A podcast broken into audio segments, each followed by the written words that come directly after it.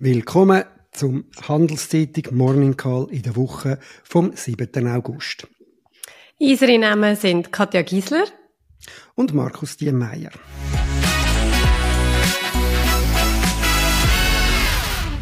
Wie immer geben wir Ihnen einen Überblick über die wichtigsten Daten und Entwicklungen in der Wirtschaft.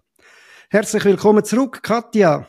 Danke. Der Klaus ist in der Ferien. Äh, er wird vertreten wieder von der Finanzexpertin Katja Gisler von Wellershoff und Partners. Was ist dir aufgefallen, Katja? Du, Markus, letzte Woche eine schwache Woche, ökonomisch wie auch auf den Finanzmärkten. Wir sind gestartet am Montag mit den Inflationszahlen aus der Eurozone. Dort muss man sagen, die Headline-Inflation ist ein bisschen zurückgekommen. Wir sind von 5,5 auf 5,3 Prozent gekommen. Allerdings keine Inflation weiterhin bei 5,5 Prozent. Und in dem Zusammenhang muss man tatsächlich sagen, dass die Äußerungen von der Vorwoche von der EZB-Präsidentin, ähm, Notenbankpräsidentin Christine Lagarde, dass äh, wie zukünftige Zinsschritte nicht mehr so ganz klar sind, doch ein bisschen fragwürdig sind, denn die Inflationsdynamik ist nach wie vor hartnäckig hoch. Allerdings muss man sagen, dass die Aussagen vielleicht ein bisschen im Zusammenhang angeschaut werden mit der zweiten Zahl, die wir bekommen haben letzte Woche, und zwar die BIP-Zahlen aus der Eurozone. Das im letzten Quartal leicht positiv, plus 0,3 Prozent. Allerdings de facto den letzten drei Quartalen flach unterwegs. Und auch die Aussichten auf die zweite Jahreshälfte rein von den Stimmungsbildern deuten ganz klar darauf hin, dass da schon eine Rezession vor der Haussteuer steht. Und in dem Zusammenhang kann man da ein bisschen die zögerlichen Aussagen bezüglich zukünftigen Zinsschritt besser nachvollziehen. Dann haben wir noch ein paar Stimmungszahlen bekommen, unter anderem in der Schweiz, aber auch in China. In China sehen wir tatsächlich eine Situation, dass äh, die Stimmung in der Industrie weiterhin schwach ist, ähm, ein bisschen besser bei den Dienstleistern. Aber es scheint tatsächlich so, dass China nicht vom Fleck kommt und ohne staatliche Unterstützung wird es dort wohl nicht gehen. Dann gegen Ende der Woche der Arbeitsmarkt in den USA.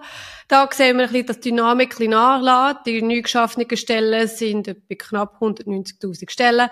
Da muss man sagen, das ist ein bisschen zurückgekommen jetzt insgesamt, wenn wir schauen, im Vergleich vom vom Verlauf vom Jahr. Ab dem Herbst haben wir ja, im Herbst letztes Jahr haben wir ja noch 350.000 neu geschaffene Stellen gehabt. Da sind wir jetzt deutlich tiefer. Allerdings, die zweite Zahl, der Lohndruck oder die durchschnittliche Stundenlohn, hat im Jahresvergleich noch einmal um 4,4 Prozent zugenommen. Und das verheißt natürlich auch für die Inflationsdynamik, dass das da jetzt nicht vom allein wird verschwinden und da nach wie vor Druck vorhanden ist. Du hast es schon angetönt, auch die Schweiz hat Stimmungsindikatoren geliefert. Äh, und du hast auch gesagt, eben die ganze Abschwächung, die sich überall zeigt, die zeigt sich in der Schweiz ganz ausgeprägt. Da haben wir den Einkaufsmanager-Index von der Industrie und von der Dienstleistungen gehabt und beide sind deutlich tiefer. Bei der Industrie haben wir jetzt einen Wert von 38,5 gesehen. Nochmal zu in Erinnerung, 50 also alles, was über 50 ist, deutet auf Wachstum, alles drunter äh, auf, äh, auf einen Rückgang von der Wirtschaft. Und der Rückgang eben, der ist im letzten Monat noch bei 44,9 gewesen, der Wert, also auch schon deutlich unter 50, ist jetzt auf 38,5 abgekommen, hat jetzt den tiefsten Stand seit eigentlich im Nachgang von der Finanzkrise und ist seit Anfangsjahr unter 50. Dienstleistung, das ist vielleicht fast noch für mich fast noch auffälliger.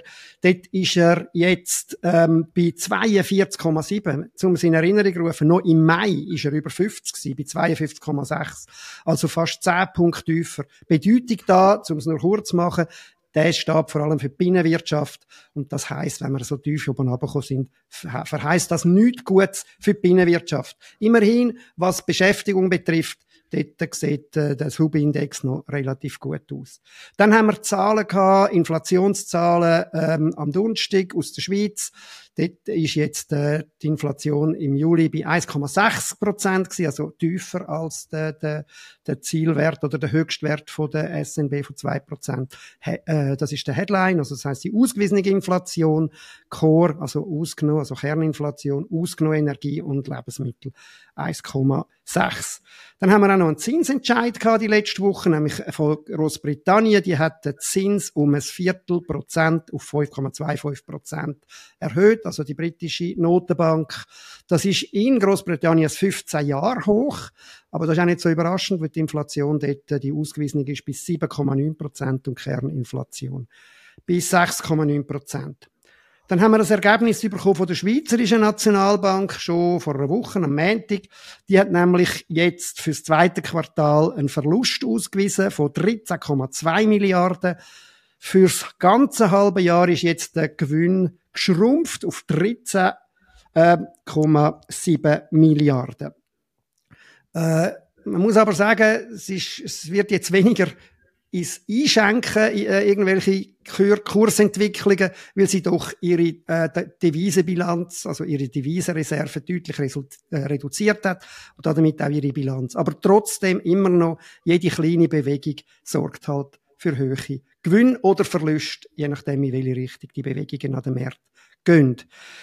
Von der Unternehmensseite her am meisten aufgefallen ist mir jetzt da äh, die Ergebnisse von Amazon und Apple, wo total verschieden gewirkt haben. Beide haben eigentlich über erwartet gute Zahlen geliefert, aber die Märkte interessieren sich halt für die Zukunft.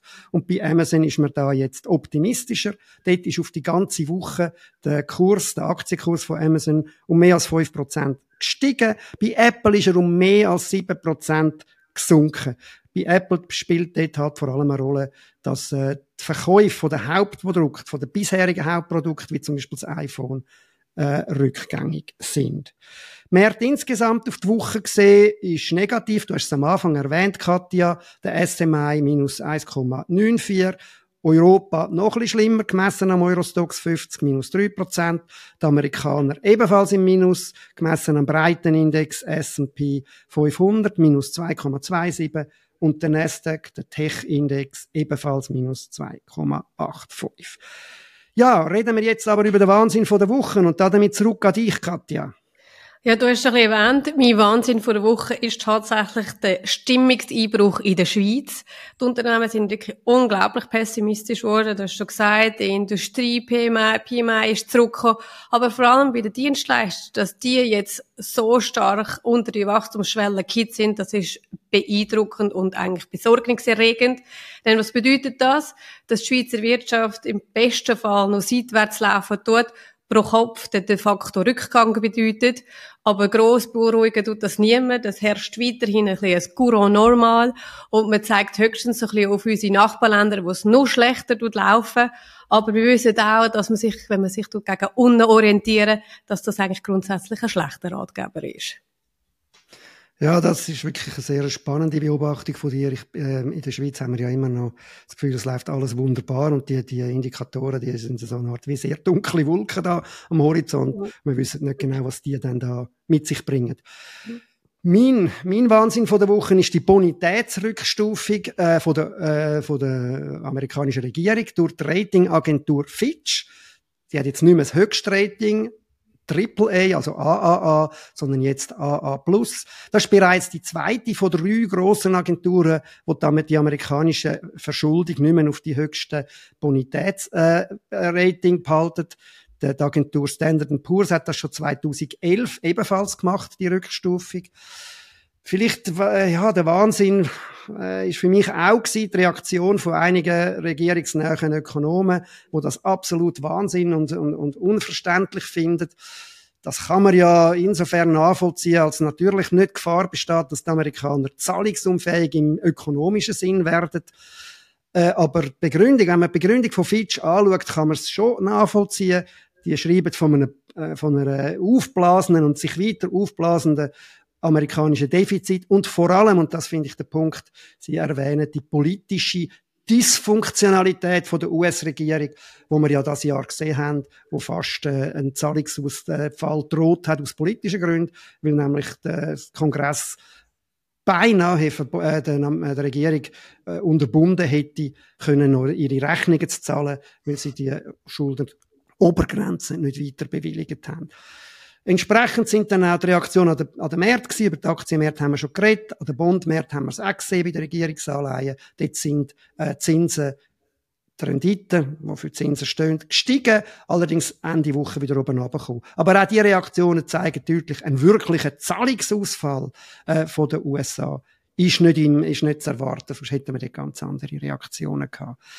Gehen wir jetzt in die nächste Woche, Katja. Ja, nächste Woche ist ein bisschen ruhiger. Wir kommen Anfangswoche Außenhandelszahlen über, und zwar einerseits zu China. Das dürfte nach wie vor ein bisschen schwach sein und deutlich unter dem bereits schwachen Vorjahresniveau. Denn die zweiten Außenhandelszahlen sind zu den USA. Dort sind wir vor allem noch gespannt auf den Import, ähm, die doch im zweiten Quartal gemäss unseren BIP-Schätzungen ja deutlich eingebrochen sind. Und jetzt muss man sich fragen, geht das mit einem negativen Impuls für die Weltwirtschaft weiter oder sehen wir da eine kleine Wende? Dann äh, am Donnerstag kommen wir die Inflationszahlen zu den USA über.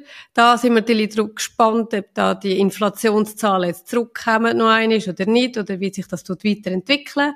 Und am Freitag dann das Konsumentenvertrauen in den USA. Dort muss man davon ausgehen, dass aufgrund der gestiegenen Energiepreise das eher ein bisschen zurückgekommen ist. Ja, vielleicht noch das Feedback zu China. Das äh, hätte man auch schon können unter Wahnsinn nehmen. Es ist eine Meldung gekommen, letzte Woche, dass die Ökonomen in China angehalten worden sind, nicht allzu negativ über die Wirtschaft zu berichten, weil halt eben wirklich die Zahlen deutlich unter dem ist, was man noch Anfangsjahr erwartet haben, was vor allem auch die chinesische Regierung erwartet. Zu den Zahlen heute am Morgen, also nach unserem ziemlich rassig, nach unserem Live-Call da, viele Leute werden es dann schon wissen, wenn es erst äh, unsere nach ausgespielte äh, Teil von unserem Call gelesen. Hören, dann kommt äh, die, die Arbeitslosenzahlen noch aus der Schweiz. Im letzten Monat sind die noch sehr, sehr tief gewesen, äh, ausgewiesen 1,9 Prozent, 2 Prozent saisonbereinigt sind wir gespannt, was da kommt. Eine grosse, grosse Änderung ist nicht zu erwarten. Bei den Unternehmen haben wir eine ganze Reihe von Quartals- und Halbjahresabschlüssen zu erwähnen. Vielleicht, äh, wenn man jetzt sich auf den SMI, also auf den Leitindex äh, konzentriert, haben wir am Freitag Zürich Insurance weltweit für Beobachtung. Auch da haben wir sehr viele Zahlen. Vielleicht am ehesten noch Disney, wo am Mittwoch Zahlen liefert. Dort interessiert, wie das die Wirkung ist von dieser Schwäche jüngst im Filmgeschäft. Das ist es für diese Woche. Lassen Sie sich kein X für ein Ü vormachen und bleiben Sie gesund.